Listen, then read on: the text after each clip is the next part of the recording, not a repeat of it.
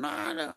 Me lo aventé y de repente suelto el final y nadie se rió.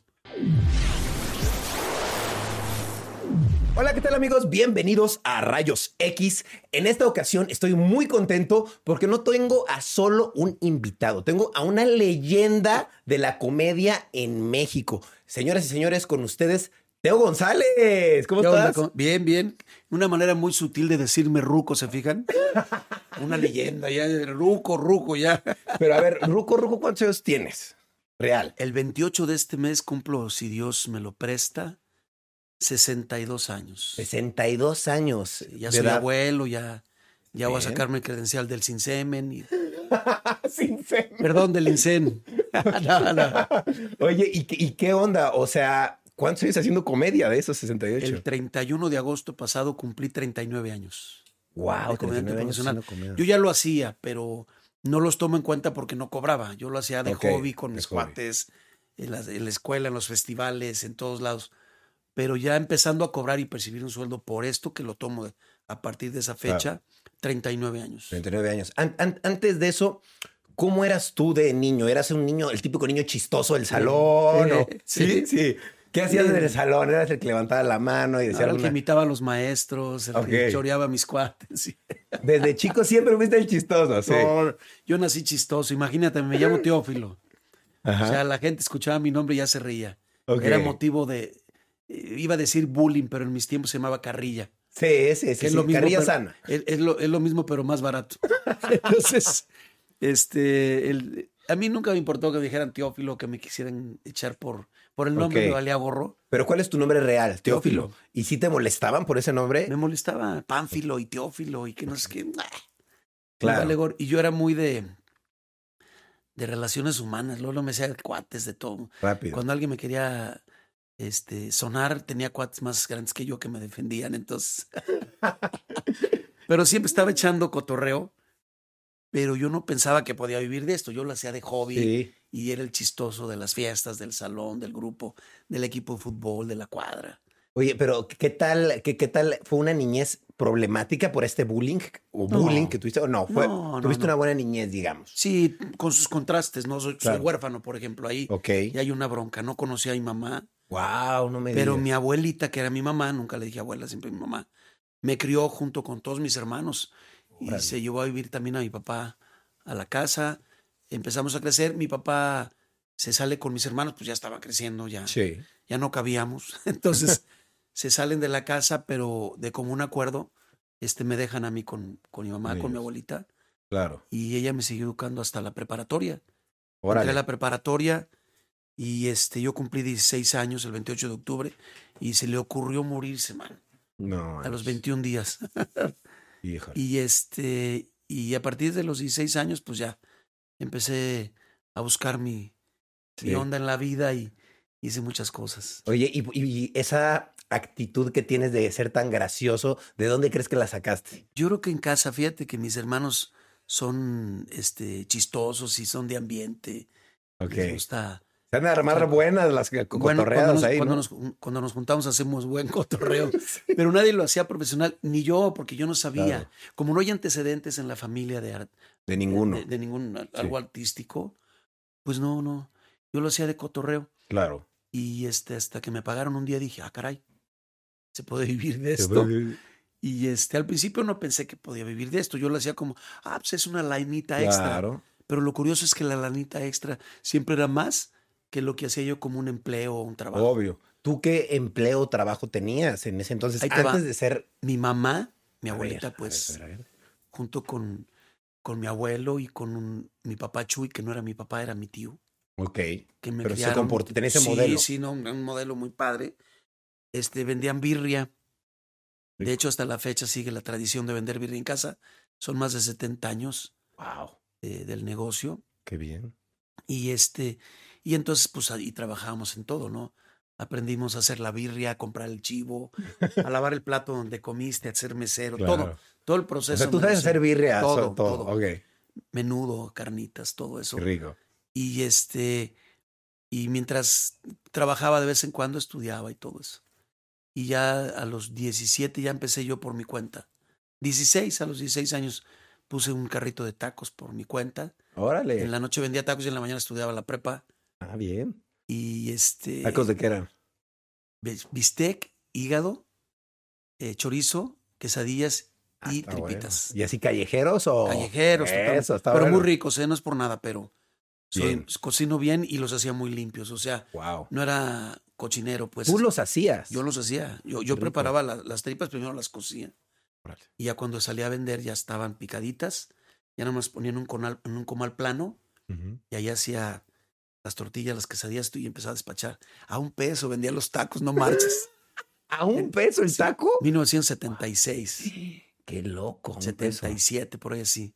Wow. Vendía a un peso, era lo que costaban los tacos. Sí, y bien antes. servidos, no te crees que eran mal-. No, bien, bien. Oye, y después de eso me imagino que empezó tu carrera en el fútbol, porque me enteré que sí, fuiste que futbolista. yo siempre desde chavito quise ser jugador profesional de fútbol. Bien. yo tenía Ese 10. fue tu sueño de niño. Sí, yo a los 10 años ya jugaba en las fuerzas básicas de León Ah, y jugábamos partidos en el estadio, en el, en el medio tiempo y también antes del partido, que se llamaba el preliminar. Y era, era padrísimo que la gente te gritara y, y yo me emocionaba. Yo decía, esto es lo que quiero hacer toda mi vida. Claro, ¿Hasta qué nivel llegaste de Primera división, primera división? primera división. ¿Y qué puesto tenías Portero. portero? fue de portero, era suplente, era titular en las reservas, pero Claro. suplente en primera. Nunca debuté, nunca me tocó.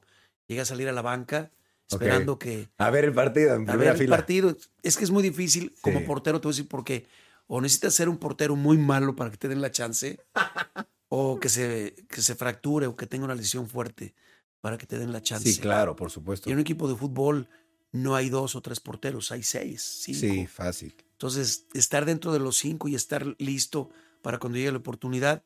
Y no se me dio la chance. Es más, fíjate, debutaron al cuate que era mi banca. Le tocó a él. Y bueno, pues lo acepté y todo. No me tocó debutar a mí. Pero me sirvió mucho la disciplina del deporte Claro. y del fútbol y la administración y todo esto. Y a la par de que firmé con el León, empecé a hacer esto profesionalmente. O sea, estabas ya jugando y al mismo tiempo haciendo comedia. Sí. Y ganaba mucho más de comediante que de jugador. Claro. Me imagino que hubo un momento en el que dijiste, tengo que dejar ya esto para dedicarme No, más a yo, esto", yo ¿no? quería seguir jugando fútbol. ¿eh? Ese era tu objetivo. Mi objetivo era el fútbol. De hecho, ahorita me han dicho, a ver, Teo, tú ya tienes una carrera más Sí. o menos hecha en la comedia. Si te volvieran a dar la oportunidad, le digo, ni me digas, fútbol. Fútbol. ¿En serio? Le digo, sí, fútbol. Wow. Entonces, ¿qué te hizo desistir de, de intentar? Los que me dieron las gracias. no desistí yo, desistieron ellos.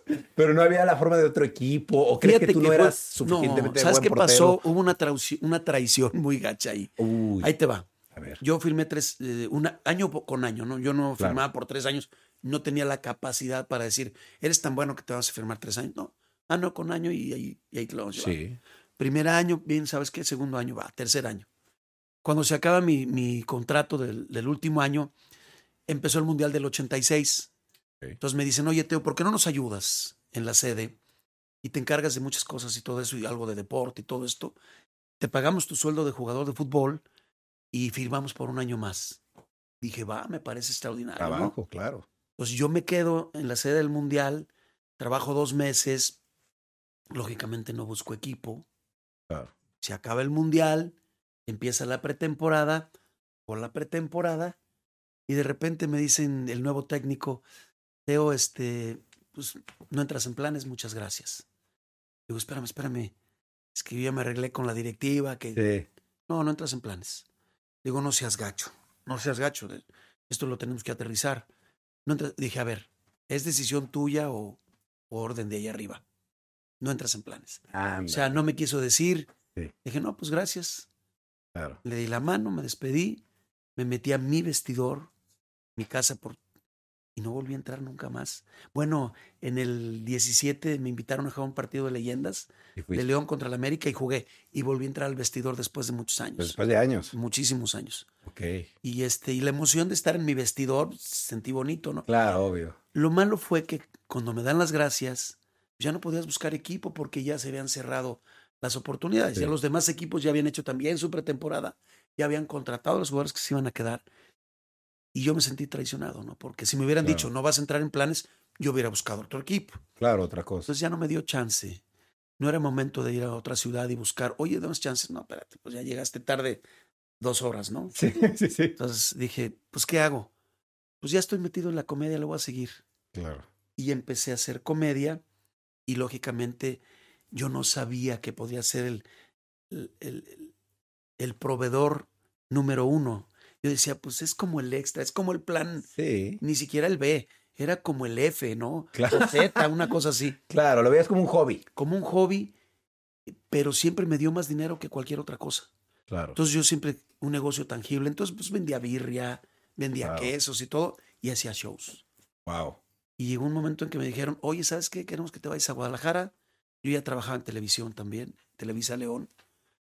Y me, y me ofrecen buen dinero y todo eso. Pues va, me voy a Guadalajara esperando, dije, hacer un programa que se termine la temporada y van a dar las gracias y me regreso. Claro. Ya tengo 32 años en Guadalajara, nunca Wow. me regresé. Vi- Vives en Guadalajara. Siempre has vivido en Guadalajara. Siempre- bueno, desde hace 32, 32 años. años. y empezó a crecer la televisión conmigo. Me invitan a venirme a México, vengo a México y, y Dios me tocó. La rompí en el Wow. 95-96 ¿Qué- ¿Qué fue ese al ritmo de la noche al ritmo de la noche? con San Jorge Ortiz de Pinedo. Ok. Me dio la gran oportunidad. Había cuatro productores. Era Beatriz Girón, la única mujer. Estaba Luis de Llano Macedo, Marco Flavio Cruz. Y a todos les agradezco, ¿no? Pero hubo un vínculo muy padre con Jorge Ortiz de Pinedo. Por eso le digo San Jorge, ¿no? Y este, y fue el boom. Ahí destapé y lógicamente dejé hacer todo lo demás y únicamente comedia. Y hasta ahorita aquí estamos echándole. Claro, y de ahí tú dijiste, yo voy a ser comediante porque ya el- el del Sí. F pasó a la. El fútbol, mira, yo intenté regresar. Más adelante todavía. Lo que pasa es que León descendió. El Sí, año que no estuve, el equipo se fue a segunda. Karma. Casualidad, no creo. Y este. Y cuando regresan en el 89-90, algo así, este, yo hago la pretemporada. Hago toda la pretemporada y me dicen, pues está bien, quédate. Que órale. Pero no hay ni un, ni un cinco. Digo, a ver, ¿cómo? Yo ya estaba casado, tenía un hijo Sí. y ya venía este. Y, y dije, no, no puedo.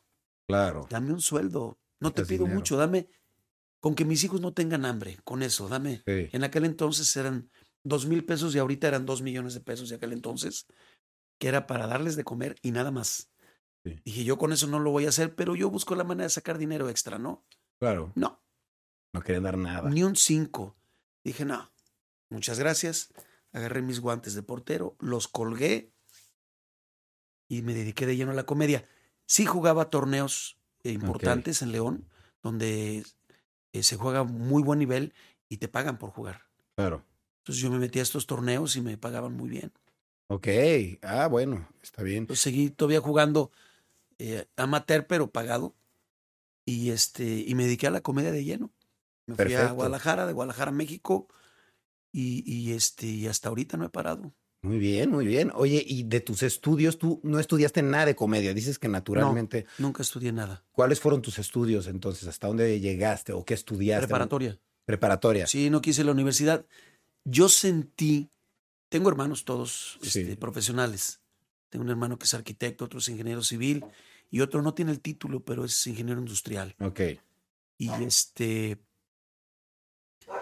Y yo decidí dejar de estudiar. Y todos se sacaron de onda. Le digo, no, espérenme, no estoy dejando de estudiar para irme de vago. Claro, obvio. Yo considero que voy a generar más dinero en lo que voy a hacer que dedicándome a una carrera y luego comenzar, porque es muy difícil aquí en México. El profesional termina la carrera Sí. y eres nadie. Nadie. Cuando de deberían de darte el título Claro. en el trabajo y te dice, pues te vamos a dar la chance de que trabajes con nosotros, ¿eh? No te vamos a cobrar porque trabajes con nosotros. Claro. Y, y las empresas están acostumbradas a no pagarte.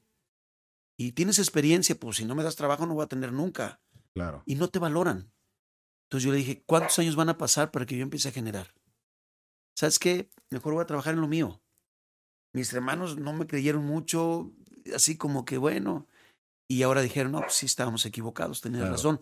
Porque además yo no me metí a la comedia por el ambiente que te ofrece, porque es muy padre, es muy chido. Sí, sí, sí, me imagino. Si- Sino que yo me metí y lo profesionalicé. Ok. O sea, dije, yo voy a hacer una profesión de esto, ¿me entiendes? Entonces saqué Claro. mi licencia de locutor. Siempre que había un curso, por ejemplo, para mejorar la educación de la voz y manejo del idioma, tomé cursos con Claudio Lenk Wow. para, para tener mejor expresión. Justo eso te iba a preguntar si como comediante Sí. tú le recomiendas a la gente que tome algún tipo de se curso, por clases. supuesto. A mí siempre me dicen, oye, Teo, voy empezando, ¿qué hago? Ajá. Profesionaliza tu trabajo. Donde vives tú, en la ciudad en la que vivas, siempre va a haber una casa de la cultura. Inscríbete en la casa de la cultura, toma clases de actuación, te van a dar actuación, solfeo, drama, comedia, este, expresión corporal, te van a dar dicción, te van a dar solfeo, inclusive para que cantes algún instrumento. Son herramientas que al final de cuentas te van a hacer madurar y esos son, eh, no me gusta decir armas, me gusta más decir herramientas. No, soy, Herramientas. no soy bélico. y este, y cuando llega la oportunidad tienes los elementos para hacerla. Claro. Entonces yo lo que hacía, siempre que tenía la oportunidad de aprender algo, lo hacía. ¿Tú qué cursos tomaste? Eh, fue locución, manejo del idioma, educación de la voz. Y este, y un día unos amigos me acompañaron. ¿Sabes qué? Vente eh, a nuestras clases de actuación. Y fui a acompañarlos como un propedéutico muy Sí, pequeño sí. de una semana. Y Y aprendiste. aprendí, sentí que ya lo conocía yo porque estaba haciendo yo televisión, Claro. hacía muchísimas presentaciones personales, entonces, este, no le seguí, no porque me sintiera preparado, no, me quitaba más tiempo de lo que yo Mm, podía generar. Claro. Es como ahorita me dicen, ¿por qué no haces teatro? Le digo, porque me va muy bien haciendo mi show. Exacto, así de sencillo, sí. Tú ¿Para vas qué a una obra más? de teatro y te pagan exageradamente bien, siendo la estrella, pues, ¿qué te gusta? Entre 10 y 20 mil pesos. Claro, Y dices, y yo, pues no, yo gano más haciendo yo, entonces, ahorita teatro no. claro. Muy bien. Oye, ¿y qué te...? Yo creo, quisiera saber a qué te hubieras dedicado tú si no hubieras sido cómico. Porque yo sé que el fútbol, Futbolista. pero si no hubiera, pero el fútbol te rebotó en algún momento. ¿Qué, qué opción hubiera habido? Ah, el, el- el comercio. El comercio Soy te gustaba. comerciante toda la vida. Yo desde, desde niño. En serio, pero comerciante de qué? De que vendías paletas en la escuela. o- Yo, yo vendía birria y. Menudo, menudo, carnitas. Y yo a los 10 años ya trabajaba con mis abuelos. Mira, mi abuelo, que Ujú. ser extraordinario, este, hacía chicharrones. Pum, pum, pum. Hacía chicharrones. Qué rico. Vente, mijo, salte a vender. Y me ponía una tinita de, de, como para lavar la ropa, se llaman de galvanizado, Sí. pero no profundas, son, muy, Ajá. no tan profundas. Puro aceite. No, papel de estraza. Papel detrás. Ahí te echaba el chicharrón, un mandil con papel de estraza en cuadritos, salte a vender. Y yo en cuatro o cinco cuadras vendía lo que no te imaginas. Ahí te va. Yo llegaba a vender en aquel entonces, te voy hablando del 67, 68, 300 pesos. Ok. Y mi abuelo me daba 20 pesos. Yo me compraba con un peso una Coca-Cola normal y una torta. Ok. con un peso. Con uno. Entonces, yo me compraba 20 tortas y 20 Coca-Colas. ¿Cuánto cuesta ahorita una Coca-Cola y una torta? No, pues. ¿Cuánto cuesta una Coca-Cola? Pues como 10, no Y más. Vamos a ponerle 15 pesos, ¿no? Y una torta comercial, 30 Sí, pesos, 30 pesos, sí. 45. Bueno, 45 veces por 20, ¿cuánto es? Sí, Son 900 pesos. sí. Bueno, pues un niño de 10 años, 7, 8 años, ganaba 900 pesos. Wow, súper bien. Entonces era un dineral. Y yo agarraba la lana y me iba a comprar paracaídas, este, avioncitos, eh, buzos, Puros juguetes. juguetes. Yo me daba vida con mis juguetes. y Claro. Yo no era un chavito que me limitara, porque si yo quería una paleta, iba y me la compraba porque Claro. tenía con qué. Entonces me enseñaron a chambear desde muy chavito. A los 10 años ya trabajaba yo en el negocio de mi mamá, atendiendo mesas, Claro. este, siendo mesero y luego me dieron de lavaplatos y fui lavaplatos mucho tiempo. Lógicamente la ventaja es que yo no pagaba renta. Claro, Yo era un niño que vivía con mis papás, mis abuelos, Claro, y no pagaba renta ni pagaba comida. Entonces todo lo que me ganaba era para mí. para ti. Claro, Entonces, era- está muy bien porque tú ya venías bien armado Sí. siendo comerciante. Aunque no se hubiera hecho eh, No, no, la no. comedia, tú hubieras hecho tu me birria dicen, Teo, ¿qué haces si se acaba la comedia? Claro, Le imposible, ¿no? Pero me sí. pongo a vender tacos, birria, menudo, carnitas. Claro. Soy bueno para todo eso y, y las ventas se me dan. Además, el trato de, de cómo soy, Claro. este, el vendedor así es, el vendedor tiene Sí. que ser, tiene Claro. que tener un feeling Sí, una con- con- amigable, sí. Y, y se me da. Entonces, creo que como ve- vendedor sería bueno. Yo creo que el comercio. Muy bien, muy bien. Veo que estás lleno de giras, shows. Sí. Felicidades, qué Gracias. padre. Muchas gracias. Me imagino que en tantos shows ha de haberte pasado alguna vez que dices, la clásica que te caíste del Sí, sí escenario. caído. Un día hacía yo la parodia de Juan Gabriel y hacía yo el pasito que cuando se cayó, ya ves que él hacía el pasito de que caminaba así un poquito sí. para atrás. Y fue cuando se cayó en Houston. Ok. Entonces, en un palenque, dije, voy a hacer la imitación de Juan Gabriel. Entonces, hacía el pasito y yo mismo me pegaba en la parte de atrás y hacía como que me iba a caer y nunca me caía. Claro. Pues un día me falló y sí me caí. Entonces, pácate, las caí en el suelo, ya sabrás todo enterregado. Me levanté, dije, ¿qué tal la imitación? Hasta la caída. me- Y la gente botaba en la risa. ¿no? Y este, sí, sí me caí. Claro. Yo quería saber, ¿eso ha sido lo peor o te ha pasado algo peor en un escenario en vivo? Porque hay tantos factores. Pues fíjate que, por ejemplo, un día me pasó algo muy chistoso. Yo me manejo en mi mente muy raro, ¿eh? Yo estoy Ajá. contando un chiste y mientras estoy contando el chiste estoy viendo reacciones de la gente. claro. Y si yo considero que ya es tiempo de cortar la rutina, aunque no la haya terminado, entonces mi, tengo como otra mente Claro. que me dice, a ver, Teo, ¿por qué no cambias, mientras yo estoy contando un chiste, me dice, ¿por qué no cambias a esta, ser una buena optativa y vamos a echarle por este lado? Y sí, yo digo, sí, está bien, ese chiste voy a contar. Y de repente, como otra tercer mente me dice, hey, ya estás terminando el chiste. Entonces cierro esta window, cierro esta otra, me regreso, termino el chiste y cuento lo que pensé. es bien raro, bien, wow. bien raro en mi, en mi No, cabeza. Pues muy Estoy medio avanzado. loco. Sí. Claro. Y un día estaba haciendo un show en, en, en Laredo, Texas, y estaba contando un chiste. Y yo me, me- me distraigo para hacer lo que voy a hacer. Y estaba yo escogiendo una nueva rutina. Me regreso, yo termino el chiste, la gente se bota de la risa y lo vuelvo a comenzar. El mismo chiste. El mismo. Y nadie me paró, nadie nada, y todos así viéndome. Y yo, no, no. Me lo aventé y de repente suelto el final. Y nadie se rió.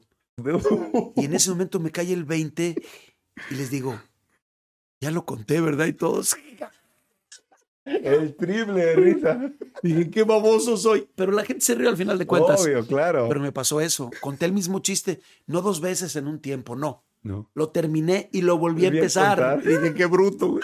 Pero mira, al final de cuentas, los comediantes tenemos la, la ventaja Sí. de regarla y decir, la Claro, y ya, no pasa nada. claro. Eso está buenísimo porque Sí. tú sabes cómo improvisar muy bien. Improvisas. De hecho, parte de tus talentos también es los sonidos que haces, Sí. que a mí me llama mucho la atención. Yo te quería preguntar de dónde sale el mec, mec. Ahí te va. Están muy chavitos ustedes, pero un comediante chileno de nombre Lucho Navarro, él contaba chistes haciendo sonidos. Impresionante. Si lo buscan en YouTube, seguramente lo van a ver, pero no necesariamente está lo mejor de él. Van a ver muy poco porque en aquellos tiempos No no había. tanto de video y grabar Sí. y todo esto, ¿no? Pero excelente. Y yo lo veía y decía, híjole, yo quiero hacer sonidos como él. Y empecé a hacer sonidos como él de, de cosas que se ponían y todo, ¿no? Mm. Pero un día con mis cuates atravesando la calle, pasó un Volkswagen. Ok. León, nosotros les decíamos chinchitas, fíjate qué curioso, ¿no? Una chinchita, y no sé qué. Así le decía, yo creo que le veíamos la figura, ¿no? Pero Sí, sí, tenemos cosas raras en mi León, Guanajuato, somos seres eh, extraordinarios, la verdad, pero le llamamos diferente a las cosas. Por ejemplo, el avioncito, el Ajá. jugar el avioncito, nosotros le decimos bebé leche. Bebe leche. Sí, no, yo sé que pones cara que. Bebe leche, o sea que. Así se llama, bebé le- Pero lo curioso es que vas a Aguascalientes y se llama bebé leche y en la provincia. Y aquí en avión se le conoce como el avioncito. El avión, Sí. ¿no? Bueno, pues así. Este, decíamos chinchitas. Yo creo que atravesamos muy lento. Y el carro venía en- y ya nos pitó. Claro. Nos pitó, ¿no? Mic, mic. Y yo volteo y le contesto. Y todos mis cuates, ¿con qué le hiciste? Y la verdad me sentí importante. Dije, pues con mi voz, güey. No, en serio. A ver, hazle otra vez. Y le volví a hacer. Te sale igualito. Y, y me agarré. Y de ahí empecé. Para todo yo hacía un mic, mic. Oye, vamos al cine. Mic, mic. Vamos. Te abrió chiste local entre Es cuatro. un chiste local entre cuates. Entonces, yo empecé a hacer sonidos inspirado por Lucho Navarro. Ok. El mic mic sí es mío. Nadie, ningún otro comediante lo usó ni, ni Lucho. Pero los sonidos que yo empecé a hacer eran por él. Claro. Y empecé a descubrir que tenía habilidad para hacerlos, ¿no? Como el por teléfono. ejemplo, ¿cuáles tienes? Así que. El teléfono, por ejemplo, te lo, te lo acaba de hacer Sí. mi hijo, ¿no? Que es. Eso lo hago, fíjate, Ca- Capulina, Ajá. ¿sí lo conocen? Sí, obvio. Capulina hacía un sonido que voy a roncar. Sí, así. así lo hacía. Bueno, pues eh, haciendo este, este movimiento más un te da el sonido del celular. Oh, wow. ¿Cómo descubriste eso? ¿Tú solito? Sí, solito. Ok. Empecé a hacerlo solito. Y luego, por ejemplo, un helicóptero Ajá. es bien raro porque pongo la lengua, que sé cómo, y, y tomo aire, pero hacia adentro, haciendo que la lengua vibre. Se oye como un helicóptero. Wow, eso está increíble. Es, hacia adentro, es raro. Es raro, pero suena por igualito. ejemplo, los caballos Ajá. es lo mismo, pero con espacios callados, ¿no? Ok. Oh, hacia una vaca, hacia un burro, un, un gallo. Y, y todo eso lo empecé a hacer yo. Un día estaban ellos bien chiquitos, no sé si te acuerdas. Llovió muchísimo Ajá. y lo saqué después de haber llovido porque el olor, el preticor es muy rico, ¿no? El olor a, a lluvia. Sí, sí, sí. Entonces los saqué a caminar, mis niños chiquitos todavía de la mano. Y salieron muchas ranitas. Ajá. Y nos pusimos en cuclillas a escucharlas. Y saqué el sonido. de- ¿En serio? así igualito. Y el último que fui fue el delfín. El El delfín. delfín es con la comisura. ¿no? Híjole, a veces no. Wow, sale igualito. Luego, también te ayuda el micrófono, ¿no? Claro, obvio, obvio. Y empecé a hacer sonidos de abrir una puerta, una explosión, una motocicleta. Y, y todo, entonces cuando cuento un chiste y lo puedo acompañar con un sonido, pues lo aderezas y lo, lo Obvio. enriqueces, ¿no? Claro, totalmente.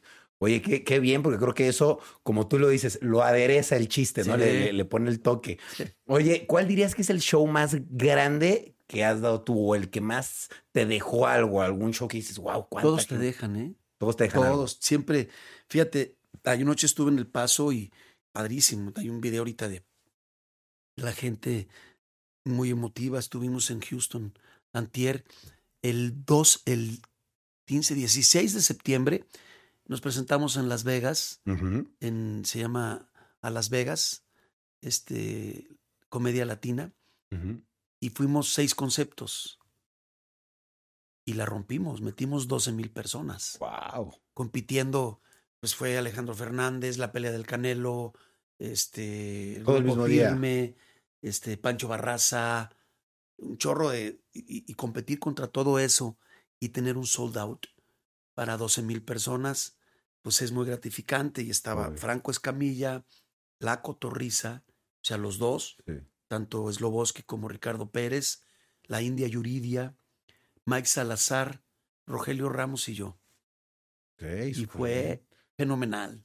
Qué Entonces, bien. para mí es muy gratificante porque rompimos un récord, bueno, impusimos un récord que es un hándicap para el futuro, ¿no? Para nosotros y para los que van a continuar en esto. Pero el Claro. público también hizo un récord. Fueron, Claro. fueron 12 mil. Entonces, yo en el micrófono sí les dije, ¿saben qué? Estamos haciendo historia, ustedes y nosotros. Sí, todo. Ustedes como público y nosotros como comediantes, pues haciendo este rollo, ¿no? Entonces, eh, es muy gratificante saber que puedes meter 12 mil personas. Sí, claro, súper gratificante. Qué padre que hicieron este récord, por decirlo así, Sí. para las futuras generaciones que se pongan las pilas. Digo, igual el año que entran llega un cuate y nos rompen el hocico y meten 18. Puede ser. Pero qué padre, ¿no? Empezamos, somos punta de lanza Totalmente. de hacer este tipo de eventos. Claro, totalmente. Oye, y eh, tu peor experiencia como comediante, algo que tú digas, esto me hizo llevarme a lo mejor esta experiencia, o alguien me hizo, me puso el pie en la carrera. Mira, ha habido de todo. Hay gente que te mete el pie, gente que te tropieza, gente que te boicotea. Pero eso no es tan importante porque además uno tiene la habilidad de esquivar las piedras que hay en el camino, ¿no? Claro, Pero feo la muerte de mi papá. la muerte de tu papá. Sí. ¿Por qué? qué? qué pasó con la muerte? de tu Él papá? este, estaba ya hospitalizado grave. Era militar, ¿verdad? Él fue militar, fíjate. militar. ¿Cómo supiste? Porque te Eres un chismoso, güey. sí, él fue militar sargento segundo, estudió transmisiones aquí en México, en Tacubaya. Ok. De hecho, fíjate que nunca he ido, me gustaría ir para ver su, su registro, A su registro. su registro ahí, ¿me entiendes? Claro. Y este, Salvador González Hernández, entre los cuates cono- conocido como el Pipitillas, Ok. era su apodo. Pipitillas. Pipitillas fue novillero, quería ser torero y su apodo era el zángano. Ándale. Fíjate, o sea, tenía sus, sus cosas. ¿Quién se hubiera imaginado que iba a tener un hijo comediante, no? No, fíjate, de- luego me enteré que hizo algo de locución también porque él estudió transmisiones. Él sabía manejar audio y sabía el telégrafo, Claro. Ah, qué loco. todo eso, qué loco, ¿no? Ahorita se nos hace ir loco. Ay. Pero era una Sí. manera de comunicarse, ¿no? Y, Sí. en, y en su momento era, era, pues, novedad. También, claro. Entonces, y él manejaba, te digo, estudió transmisiones y fue Claro. militar. Oye, a mí me da mucha curiosidad algo. Yo siento que tú eres como de una época de comediantes, Sí. como que antes del internet ya eran comediantes, ya estaban recibidos. Sí. ¿Qué tal esa, e- e- esa época? ¿Cómo era esa época de, de comedia? O sea, Padre. padre, ¿cómo te llevabas con otros comediantes? ¿No había competencia o...? Sí, mira, siempre hay competencia y de repente envidia y todo, pero somos unos seres muy bizarros. Entre Claro. comediantes nos tiramos, ah, es que yo soy mejor que aquel y que Claro. yo cuento el chiste mejor. Pero hay una tragedia y somos los primeros a levantar la mano para ayudar. De verdad, ¿eh? Somos una, una raza muy rara. somos este, los primeros que le alzamos la mano para ayudar. Siempre, Qué bueno. siempre. qué bueno, Y qué te bueno. digo, el, este, somos, como- yo soy como un sándwich entre la vieja guardia y el stand-up. Como que soy intermedio ahí. Sí, sí, sí. Justo, justo eh, era lo que Lo te curioso es, ahí te va, yo ahí hacía stand Es más, mi primer show que me pagaron fue stand-up. Ok. No fue contando chistes. Pero en ese entonces, pues no se vendía como, No existía así como... mercadológicamente hablando, no era viable. Ok. Si yo decía, Teo González haciendo stand-up, la gente iba a decir, stand-up, ¿qué es, ¿Qué es eso? eso? Entonces, pero mi primer rutina fue de stand-up, fíjate. Wow. Y luego empecé a contar chistes y todo este rollo. Y entonces a mí no me desagrada el stand. Por ejemplo, hay gente que se queja, yo no. Me gusta. De hecho, hay algunos muy crudos, muy fuertes, muy ácidos. Me gustan. No lo hago yo porque a mí no me queda. Sí, ¿Sí claro. ¿Me cachas? O sea, no Sí. lo hago porque no me queda, pero yo disfruto mucho a mis, mis compañeros. Claro. Sí, sí, aunque sean gruesos y, grose- y groseros, claro. lo disfruto. lo No disfruto. tiene- nunca tuviste ninguno con alguno de la época, problemas, así como con algún comediante. Que te tú tirara mucho así, no. No, ninguno. mira, de repente hubo alguno, algún roce ahí, pero luego nos hicimos grandes cuates y Y todo, y hemos andado hasta de gira y todo, pero eran como mal, malentendido, Claro, más que, que una bronca directa, era como un malentendimiento ahí, ¿no? entiendo. Pero no, fíjate que como yo siempre he tirado buena onda, Claro, no, no, no hay bronca. no, hay- no tengo broncas con... Ok, oye, por ejemplo, Polo Polo fue tu, tu cuate, sí. No, Él no. nunca fuimos amigos, nos conocimos, Claro, nos llegamos a saludar, nunca fuimos amigos. Este, él siempre fue muy, muy distante, ¿no? muy distante, muy selectivo. O sea, Claro, te saludo porque te dedicas a lo mismo yo. ya. No te considero tanto como compañero porque hay que tener niveles. Claro, ok. Pero pues te dedicas a lo mismo que yo y ya está, ¿y ¿no? No hablo mal del conste, simplemente que no, Tomaba su no distancia. éramos amigos y había distancia, sí. Claro. Ok, oye, y yo te quisiera preguntar, digo, ya que estabas empezando, me imagino empezaste a ver comediantes, ¿no? Para, Sí, ¿En quién te para inspiraba, híjole. Mira, me gustaba, por ejemplo, Jorge Falcón, Es bueno. excelente. Me gustaba mucho el estilo, te voy a decir por qué. Polo Polo, extraordinario. Es un cuate que hizo un parteaguas en la comedia. Pero su estilo para mí, yo decía, no, No queda, sí, claro. ¿sí me entienden? O sea, no estoy diciendo que era malo, no. Es el mejor. diferente. Pero para mí decía yo, no, no, no puedo hacer lo que hace Polo Polo. Pero sí puedo hacer lo que hace Jorge Falcón, ser más familiar, ton- tono de picardía, el doble sentido, pero sin llegar a ser grotesco. Más por ese lado. Claro, Pero a mí me inspiraba mucho, por ejemplo, Juan Verdaguer, un comediante uruguayo argentino, nacido en Uruguay, naturalizado argentino, extraordinario. Extraordinario. También si lo pueden buscar, busquen a Juan Verdaguer, genio. Y eh, me gustaba mucho su estilo, me gustaban los polivoces, Ah, era me bueno. gustaba Mauricio Garcés. Mis ídolos, así, pilares, pilares, Mario Moreno Cantinflas y Tintán. Claro. Eran mis dos De la época de oro. de la época de oro. Entonces, me gustaban mucho cómo, cómo hacían sus cosas. El piporro, genial, genial. Porque no solamente la interpretación de un ser norteño, Claro. sino todo lo que había atrás, ¿no? Un Sí, sí, sí. increíble de cómo se manejaba.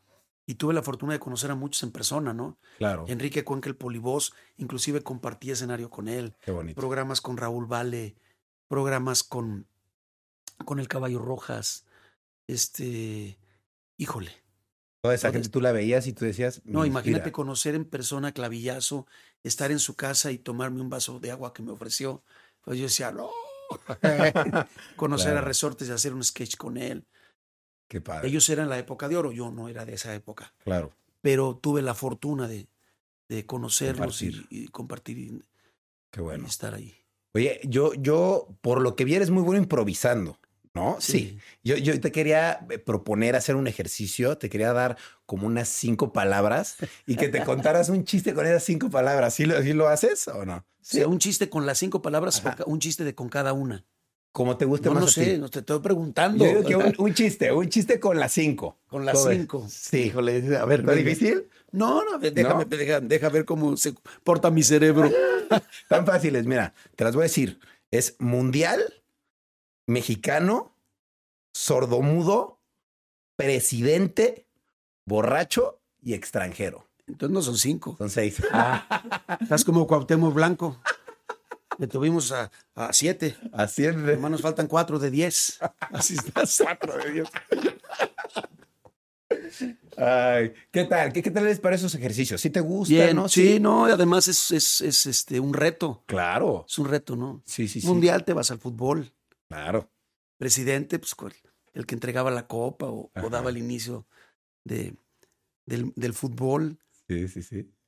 ¿Qué más? Es Presidente mundial, mexicano, sordomudo, presidente, borracho y extranjero. Sí se puede jugar con eso. ¿eh? Claro. En un mundial, fíjate, a mí me tocó vivir los dos mundiales. Ajá. El mundial del 70, Ajá. como, como aficionado, yo tenía 10 años. Órale. Conocí a Teófilo Cubías, mi tocayo de Perú, y lo conocí en persona y fui y me presenté con él. Le dije, me llamo igual que tú, Teófilo. y me, me, me regresó una sonrisa. Entonces, podemos hablar ahí de, del Mundial del 70, que el presidente de aquel entonces era Gustavo Díaz Ordaz.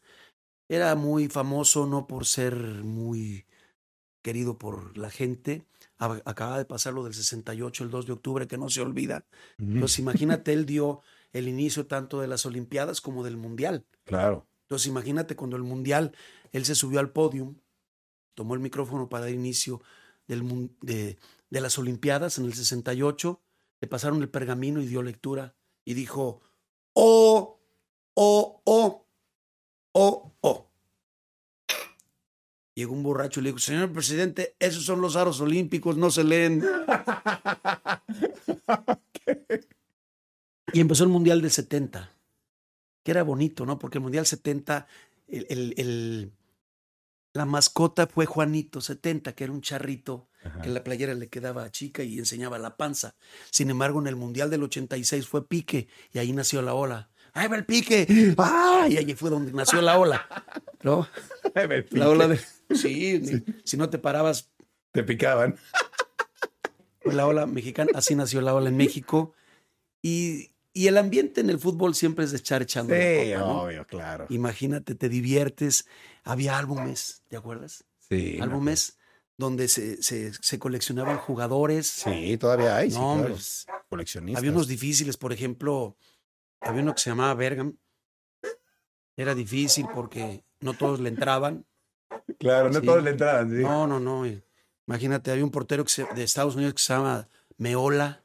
Me me Meola, y dije, me acordé yo de aquella revista de la alarma donde Meola mató y violóla con una pistola.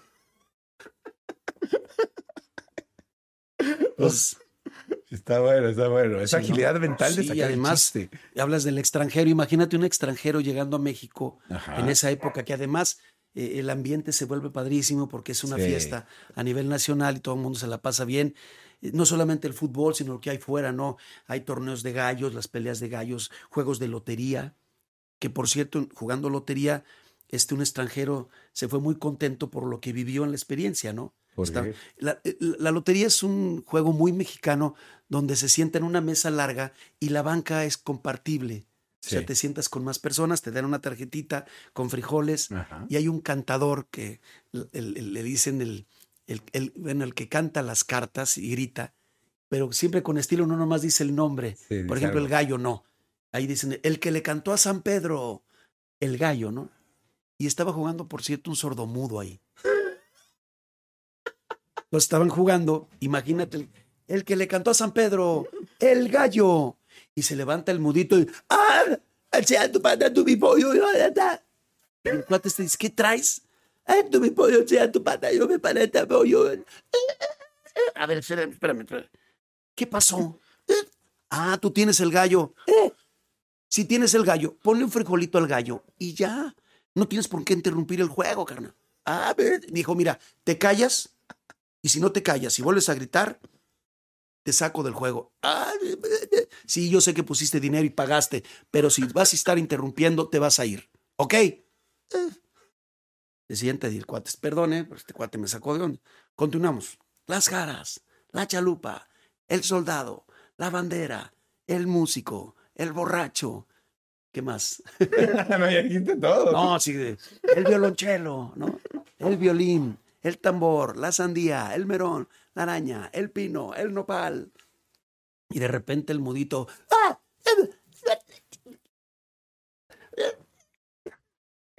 Y nadie lo pelaba y aquel seguía con su onda, ¿no? El árbol, la dama, el catrín. Y nadie lo pelaba. Se pone de pie, se baja el cierre. ¿Qué? Y se sacó lo que contenía dentro de los pantalones y lo deja caer en la mesa. Y una chava que estaba por un lado dijo, ¡ay! El mudo se la sacó.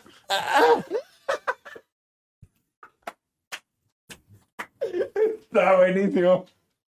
Entonces, un extranjero que estaba viendo este juego, por cierto, era gringo, pues llegó a Estados Unidos y dijo, no, no, está fabuloso esto, ¿no?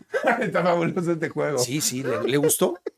Entonces, para irse a Estados Unidos, se quería llevar el juego y llegó a una tienda donde vendían este tipo de artículos y ella dice, oiga, me quiero un juego que llamarse Chingue su madre. No se pase de lanza, güey, aquí, aquí le rompemos el los... No, no, no, me quiero un juego que llamarse Chingue su madre. No, no hay ese juego. Oh, sí, es, es eh, muchas carteritas pintadas en una cartera grandota Ajá. y con frijol. Y luego ponen carteritas chiquitas y van diciendo y tú vas poniendo un frijol en la carterita grandota. Y cuando alguien grita, lotería, los demás dicen, chingue su madre. Está bueno, está bueno. Bueno, ahí está.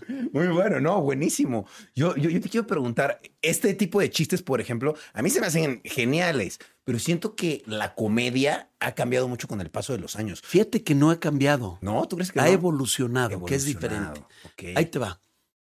Tú puedes contar un chiste ahorita de algo que sucedió hace 20 o 30 o 40 o 50 años, o un chiste de hace 50 años, y si lo cuentas eh, de buena manera, vuelve a funcionar, vuelve a funcionar. Entonces, eh, ahorita está muy de moda el stand-up, ¿no? Sí, Y todo eh. esto. Pero al final de cuentas son chistes, contados claro. en primera persona. Claro. Entonces, no inventaron el hilo negro. Obvio, obvio, ya existía. ¿Tú qué piensas del, del stand-up? Ya sé que lo haces. genial. ¿Te gusta? Me gusta. ¿Pero te gusta más este nuevo como estilo de comedia de stand-up o te gusta más el típico chiste que te hace no, reír? todo. Todo. O sea, es que a mí, me gusta más ser más homogéneo, o sea, integral. Yo te puedo hacer stand-up, hacer una imitación, hacer un sonido, una expresión corporal, este, gesticular con mi cara, Claro, cambiar de voces si lo considero, y este, o contarte un chiste. Sí, claro. ¿Sí me entiendes? O sea, si te cuento algo de stand-up, algo en, en primera persona, una rutina, y te platico algo que me sucedió, te va a hacer, te va a hacer reír. Claro. Pero igual te puedo contar un chiste en tercera persona. Este un chinito que llegó con. ta, ta, Claro. y también si lo hago de manera adecuada, también te va a hacer reír. Claro. Aunque seas estandopero y aunque digas, no, no, no, no, no, a mí no me gusta la vieja comedia, Ajá. eh, no soy un contador de chistes, yo soy estandopero o Sí. me gusta el stand-up. Claro. O sea, la- también a los chavos los hago reír si tienes la habilidad para hacerlo. Claro. ¿Tú cómo ves el nivel de la comedia en México? ¿Crees que es de las mejores del Está- mundo? Sí, Sí. sí. Fíjate que a mí hace muchos años me invitaron al Festival Internacional del Humor a. Bogotá, Colombia. Y este fui representando a México y fue muy muy gratificante Claro. no hay un premio en específico me entiendes como ah, el, el trofeo el primer lugar el segundo no, No. Pero sí el premio de traerte el aplauso de la gente de pie y, y me traje el- la satisfacción de haber cumplido con el deber y me invitaron siete veces más Wow. entonces es increíble ir a otro país a hacer comedia Y te lo juro, el colombiano tiene mucho el estilo de nosotros. O sea, no, Sí. no es el estilo mexicano, no. Tenemos un estilo muy similar Parecido. para hacer reír y funcionamos. Y yo conozco comediantes colombianos muy buenos, conocí argentinos y sin embargo hay otros de otras latitudes que no son tan buenos. Claro. Entonces ahí te das cuenta de que estamos bien en México. Sí. Nosotros, por ejemplo, podemos contar un chiste de cubano. Oye, chico, te hablo como cubano, chico, to- todo esto, te hago la cosa más grande, caballero. Y te cuento un chiste de argentinos y anda cagá, boludo, ¿viste? Ajá. Y, y y tenemos la habilidad de poner un sonsonete Claro. al español que hablamos para hacer un personaje. Sí. Y le hablamos de Colombia al señor y ande usted, venga, no, ¿por qué no me trae un- un- una- unas arepas, no? Y todo esto. y tenemos esa habilidad. O si hablamos Claro. de un español y hacemos el gallego y todo esto, y ellos no pueden. Claro, si no. Entonces, definitivamente sí tenemos de lo mejor Por supuesto del que mundo. sí, por supuesto, de lo mejor del mundo. Y te lo digo ahorita, Claro. sí, de Colombia viene para acá Loquillo y han venido varios que son muy buenos, pero son más los mexicanos que van al extranjero, un Franco Escamilla, un Richard los- ahorita andan de gira en Europa, este Ricardo Pérez y Sloboski, que son la cotorriza, Sí. y es gratificante para uno como mexicano decir, vámonos, ¿no? Obvio, sí, claro, yo, he tenido la fortuna de estar en Venezuela, en Colombia, en Puerto Rico, en Costa Rica, todo Estados Unidos. Acabo de ir a, a Nicaragua y nos fue muy bien en Managua. Me acaban de invitar a Honduras, pero bien. la fecha que me piden está ocupada. Mm, Querían el 15 de diciembre, ya les dije que no ayer. mm. Pero he estado en España, en Barcelona, en Madrid, he estado en Hungría y en Italia. en todos lados. O sea, me queda claro que te dedicas 100% a la comedia. Totalmente. Yo, yo te quería preguntar, aparte de la comedia y de ser buenísimo haciendo taquitos, ¿realmente hay otra cosa alterna? O sea, a la que tú te dediques aparte de esto, No, como algún negocio. No. no puedo. No puedes, no tengo tienes el tie- tiempo. No tengo el tiempo. Estás Mira, el tiempo por- me dicen, viajando. oye, si sabes tan- hacer tan buena birria, ¿por qué no este, pones una birrería? Pero Claro. porque tendría que atenderla. Sí. Y si no la voy a atender, no voy a quemar mi nombre y mi negocio para alguien que no lo haga bien. Cuando Claro. deje de hacer comedia, entonces tendré el tiempo de hacer birria y poner un negocio. Pero ahorita no, pero sí, yo tengo optativas. Te digo, mi padre vendía zapato. Él era, Ok. este, él no lo, no lo hacía, simplemente lo vendía. Acá en México iba a León, levantaba el pedido, se lo traía y aquí lo entregaba. Y aprendí también a hacer ventas de ese tipo, ¿me entiendes? Entonces me dicen, ¿qué pasaría si dejas de hacer comedia? "Ah, hay tanto que hacer Tanto en que este hacer. mundo. Claro. Oye, tú estando tantos años en televisión, eh, en esa época, vaya, eh, había muchas cosas que se censuraban, me imagino, ¿no? Fíjate que sí, pero no tanto como la gente cree. Como cree. Yo te quería preguntar si a ti te censuraron alguna vez algún chiste No. o algo así. Nada. Nada. Sí, o sea, sí te pedían, por ejemplo, no se puede tocar el himno nacional, no se puede tocar, me refiero a tocar, no de tocar musicalmente, sí, ¿no? hablarlo. hablar del, del himno nacional, la bandera, Obvio. Nos habla, que no habláramos de política, religión Ok. Justo te iba a preguntar sobre y del la... ejército, ¿no? Que no tocáramos, porque tenemos que tener el respeto hacia la institución. Claro. Ahorita, desgraciadamente, ya creo que ya no hay tanto respeto por nada, ¿no? Sí, es difícil. Pero además uno lo educaron en civismo con ese, con ese rollo, ¿me entiendes? Cuando yo estaba en la primaria y secundaria, teníamos clases de civismo.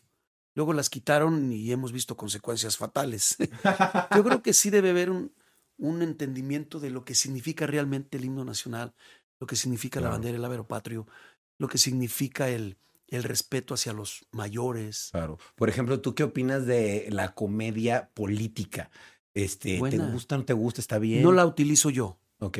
Pero, por ejemplo, también están muy chavos, pero alguna vez pidan informes sobre don Jesús Martínez Palillo. Palillo era netamente político y era genial. Él siempre traía un amparo en la bolsa Pues porque sí, terminaba en la cárcel. claro. Y en aquel entonces era súper censurado. Ahorita Sí, tú hablas de política y no faltará aquel que te tire porque estás hablando de alguien que, ellos admiran o no. Claro. Y le tiras a otro. Y, y yo lo he hecho. No es mi línea, pero sí he tocado el tema. Claro. Pero, por ejemplo, don Jesús Martínez Palillo era un cuate que hablaba de la política de manera tremenda. Tiene una forma de hablar muy peculiar. Decía mendigos políticos, pulpos, chupeteadores, cafiaspirinólogos, esdrújulos, hijos de su qué barbaridad. Tenemos México, México, la gallina de los huevos de oro. Nos quitarán la gallina, pero nos quedan las chivas rayadas del Guadalajara, señor. Hablaba- bueno. Extraordinario, aunque era netamente político. Buenísimo. Y lo metieron Claro. muchas veces a la cárcel, Órale. porque a los políticos les dolía que les dijera sus verdades. Claro, eso, eso me Hoy lleva- también. Sí, claro, ah, me imagino. ¿Tú crees que es ser, está peligroso ser comediante en México? En mi, en mi estilo no, Ok. porque sí, como soy muy respetuoso, Claro. no me meto con el público, no me meto con temas desagradables, siempre me meto conmigo. Ok. Eh, Hago person- personifico, eh, valga la, la expresión, personajes y los ridiculizo, pero a ellos, a mi personaje, no al público. Entonces no los toco, los temas siempre son tratados con, con sutileza, Claro. procuro no, no pasar esa línea del respeto y entonces no tengo broncas. ¿no? Qué bueno. ¿Al- ¿Alguna vez te han relacionado a algún tipo como de polémica, les dicen ahora, a chismes, a que te han sacado algún revistazo, alguna así? ¿Nunca has tenido problemas de ese ¿Tú tipo? has sabido de mí? eh? La verdad no, por eso te lo pregunto, pero nunca. Nunca ¿eh? se ha hablado de mí en los programas de, de espectáculos porque no, no soy carne para consumir. Claro. Tendría yo que ser drogadicto, golpear a mi esposa, transar a alguien, robarme dinero para que hablen de mí. Dije, pues no. Hace un año hablaron de mí porque me dio un infarto y fue noticia nacional y sí en algunos programas Wow. ¿Cómo te fue con eso? Pues mencionaron que me dio un infarto. Una persona que, que habló de, dice, ay, este comediante, Ajá. bueno, dice este, que le dio un infarto.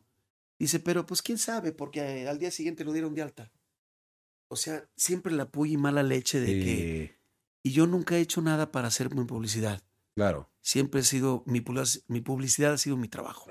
claro. Entonces dije, pobre cuate, ¿no? Qué mala leche de dar una noticia y luego siempre tener la puya de, ay, lo hizo por publicidad. Amarillismo para llamar la atención. Y jamás lo he hecho. Nunca he utilizado ningún escándalo, ningún para hacerme publicidad. Claro. Mi trabajo habla por mí. Y este, y efectivamente sí me dio un infarto el 14 de, No y estuve internado dos días, casi tres. Todo el jueves, viernes y hasta el sábado en la tarde, noche me, me dejaron salir, pero estuve, de hecho todavía sigo este, En revisión. En, en- en revisión. El martes tengo un, Un chequeo. un chequeo y me van a hacer este, la prueba de esfuerzo, Ok. porque gracias a Dios me he portado bien, mi corazón se ha portado bien, me han venido disminuyendo el medicamento. Hay algunos que voy a tomar de por vida, Claro, ya inevitable. pero, pero te digo, este, nunca se ha hablado de mí en, los espectáculos, muy poco.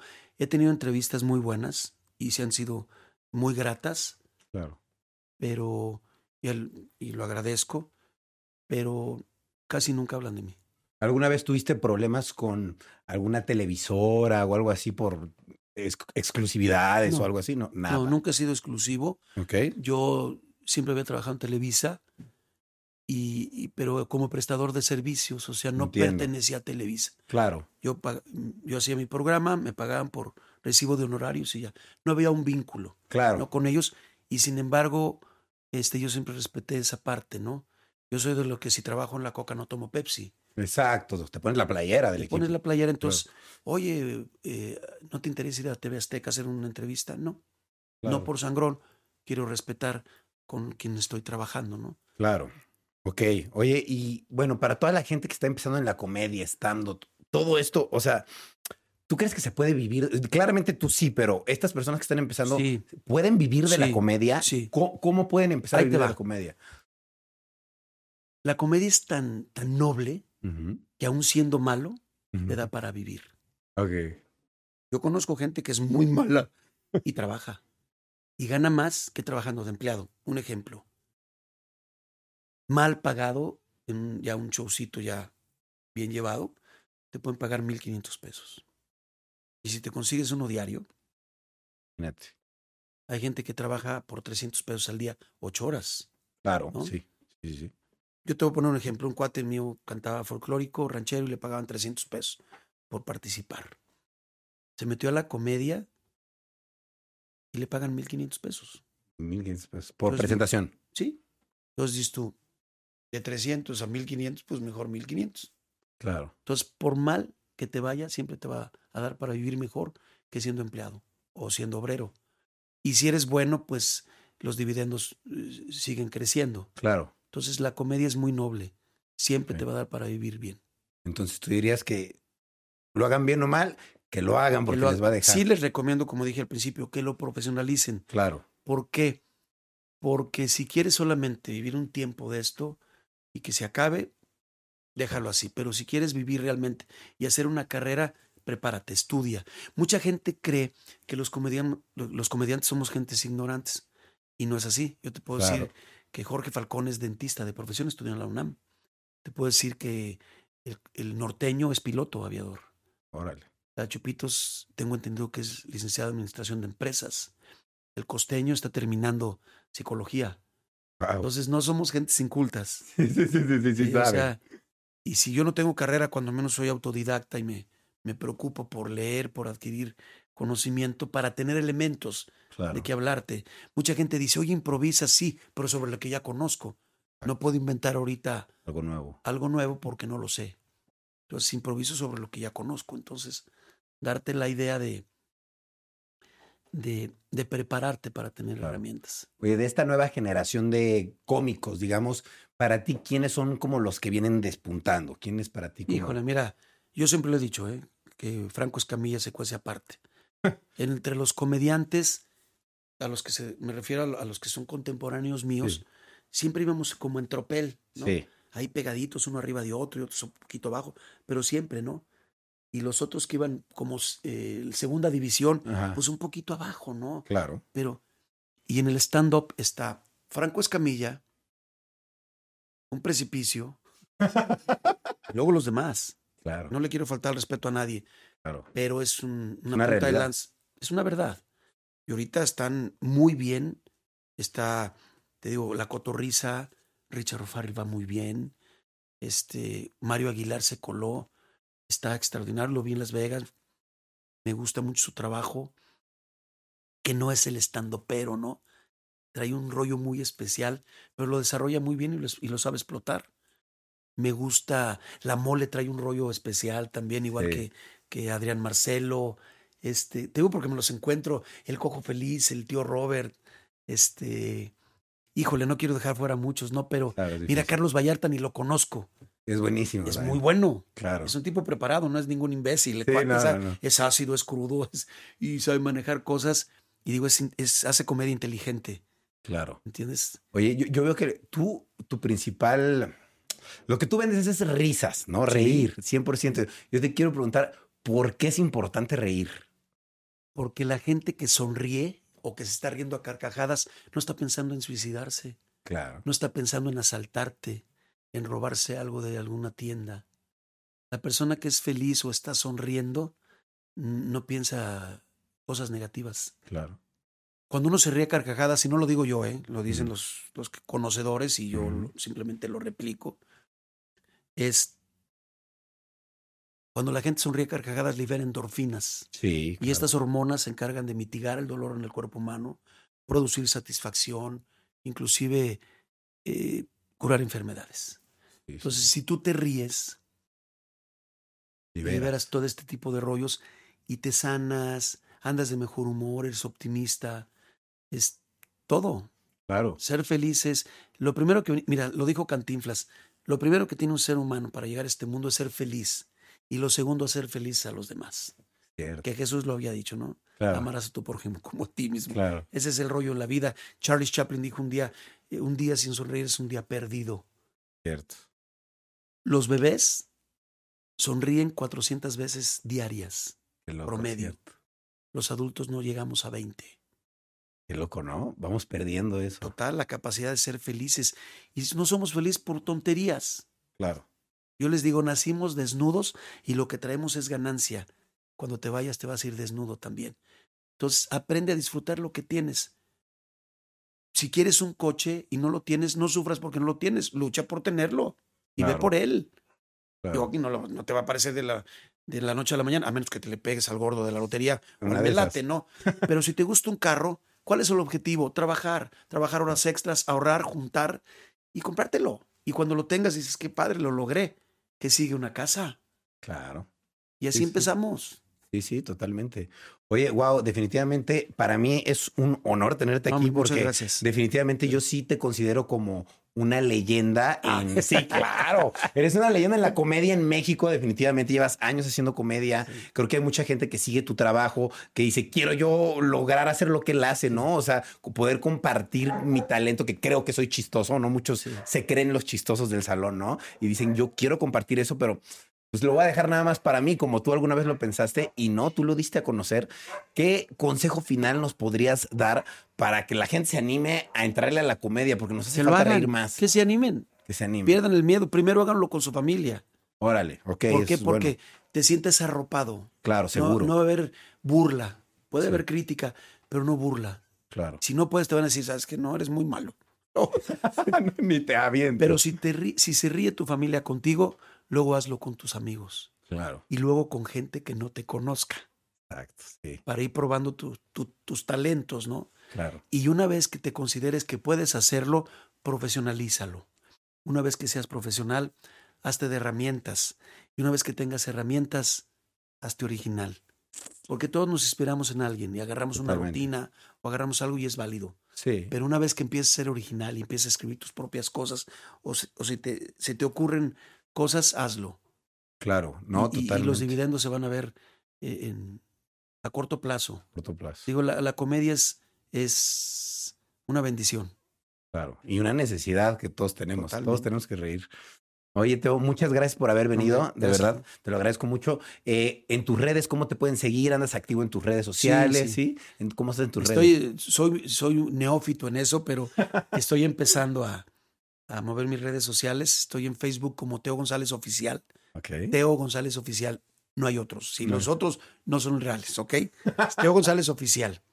Y en Twitter, Instagram y todas las demás es Teo González Risa. Siempre empieza con el arroba, ¿no? Pero Teo González Risa. Teo González Risa. Perfecto. Y te diría de tus fechas, pero tienes un montón, ¿no? No terminamos Mira, el podcast para anunciarlas. Ya de bueno, ya tenemos hasta el 31 de diciembre en Guadalajara también. Qué loco. Terminamos la gira en Estados Unidos el 10 de diciembre en Reno y el 11 estamos en Monterrey, pero terminamos el 31 de diciembre en Guadalajara. Ok. Qué sí, bueno. este año Un ya no. Un año ocupadísimo. Benditos Dios. Bendito Dios, qué bueno. llenos de trabajo y, y ya tenemos el año que entra planeado. Arrancamos el 27 de enero, pero me voy a ir a conocer a mi nieta a Canadá.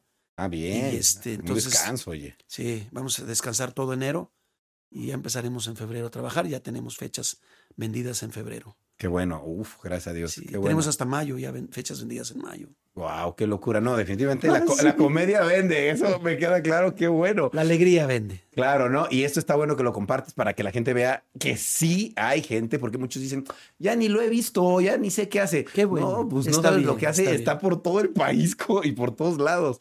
De verdad que que- que qué cool, porque Sí, mucha gente a veces te pierde el mapa y dice, ese ya no está haciendo nada. es que si no buscas en el canal adecuado no me vas a ver. Exactamente. O sea, Muy si ellos nada más ven a, siguen a un comediante o a un tipo de comediantes, Exacto. ellos creen que tú ya no existes porque ellos no te ven, Exacto, cierto. pero sí existo. sí existo y tengo un chingo de fechas. Qué bueno. Sí, no, gracias a Dios, fíjate, Gracias que a es Dios. satisfactorio porque sigo trabajando. Lógicamente, le bajé a la chamba. Por Necesario, médica, sí. sí. Pero hay suficiente trabajo para seguir Qué bueno. en esto. Gracias a Dios. Qué bueno. Oye, Teo, pues muchas gracias por venir. gracias a ti. Te agradezco mucho porque viniste hasta mi casa y te lo agradezco mucho. Y pues, no sé si te gustaría agregar algo en especial, ¿no? Nada más que que sean felices, que procuren ser felices, no que se conformen, pero a- atesoren lo que tienen y luego luchan por lo que quieren lo conseguir, que quieren. pero no se amarguen porque no tienen lo que desean en un momento determinado. Claro. Y siempre utilizamos mucho de que Dios los bendiga. A mí me gusta más decirlo en presente, ¿no? Porque es ya. Dios te ben- que Dios te bendiga cuando mañana, pasado, el año que entra. Y Dios te bendice a partir de ahorita. Y bendecir es bien decir, hablar bien de, que Dios hable bien de ustedes. Eso, qué bonito. Muchas gracias, Teo. Bien dicho. Muchas gracias a Teo por estar de invitado aquí. Muchas gracias a ustedes por estar escuchando el podcast y Sí. estar escuchando esta historia tan bonita. De verdad, si se quieren dedicar al mundo de la comedia, creo que no hay mejor ejemplo que Teo, que es un éxito y es un comediante exitoso y pues vean la edad que tiene y sigue dando shows. O sea, pretexto. vez me dijo Ruco. No. La edad que tiene por la experiencia. Nada más por eso. Pero yo me despido. Muchas gracias por estar viendo o escuchando Rayos X, donde sea que lo estén viendo o escuchando. Recuerden que lo pueden escuchar por YouTube, Spotify o cualquier plataforma digital. Nos vemos, cuídense y recuerden suscribirse a este canal, seguir a Teo en todas sus redes sociales y nos estamos viendo en otro capítulo de Rayos X. Cambio y fuera.